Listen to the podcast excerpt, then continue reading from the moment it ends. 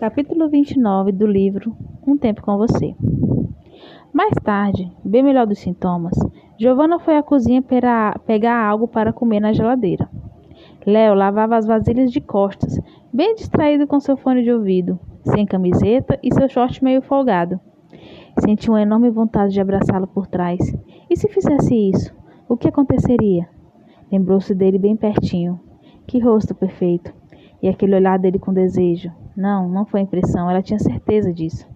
Imaginou ele puxando-a com força e prensando contra aquela pia. Se contendo, pegou uma maçã e retornou para o quarto.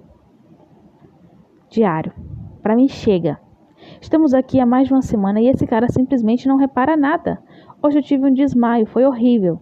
Lembrei quando tinha 13 anos e desmaiei na Disney porque fiquei o dia inteiro sobrevivendo à base de sorvete. KKKK.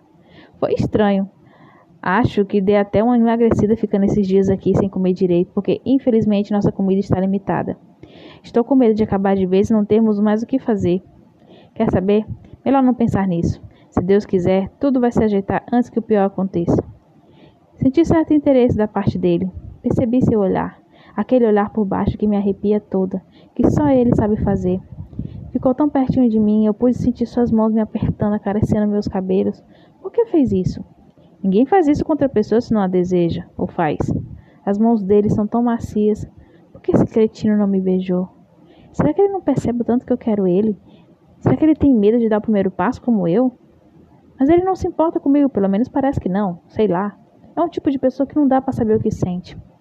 Está ali agora lendo um livro, como sempre sem reparar nada. Gostaria tanto dele aqui na minha cama. É loucura, eu sei.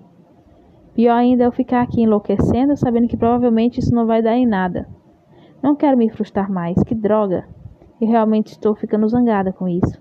Eu preciso voltar a ter raiva dele. Sim, essa talvez seja uma forma de mudar o que estou sentindo.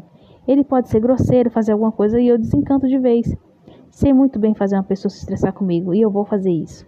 Giovanna olhou para Léo e o rapaz correspondeu o olhar, o que fez rapidamente ela virar o rosto e voltar para o computador.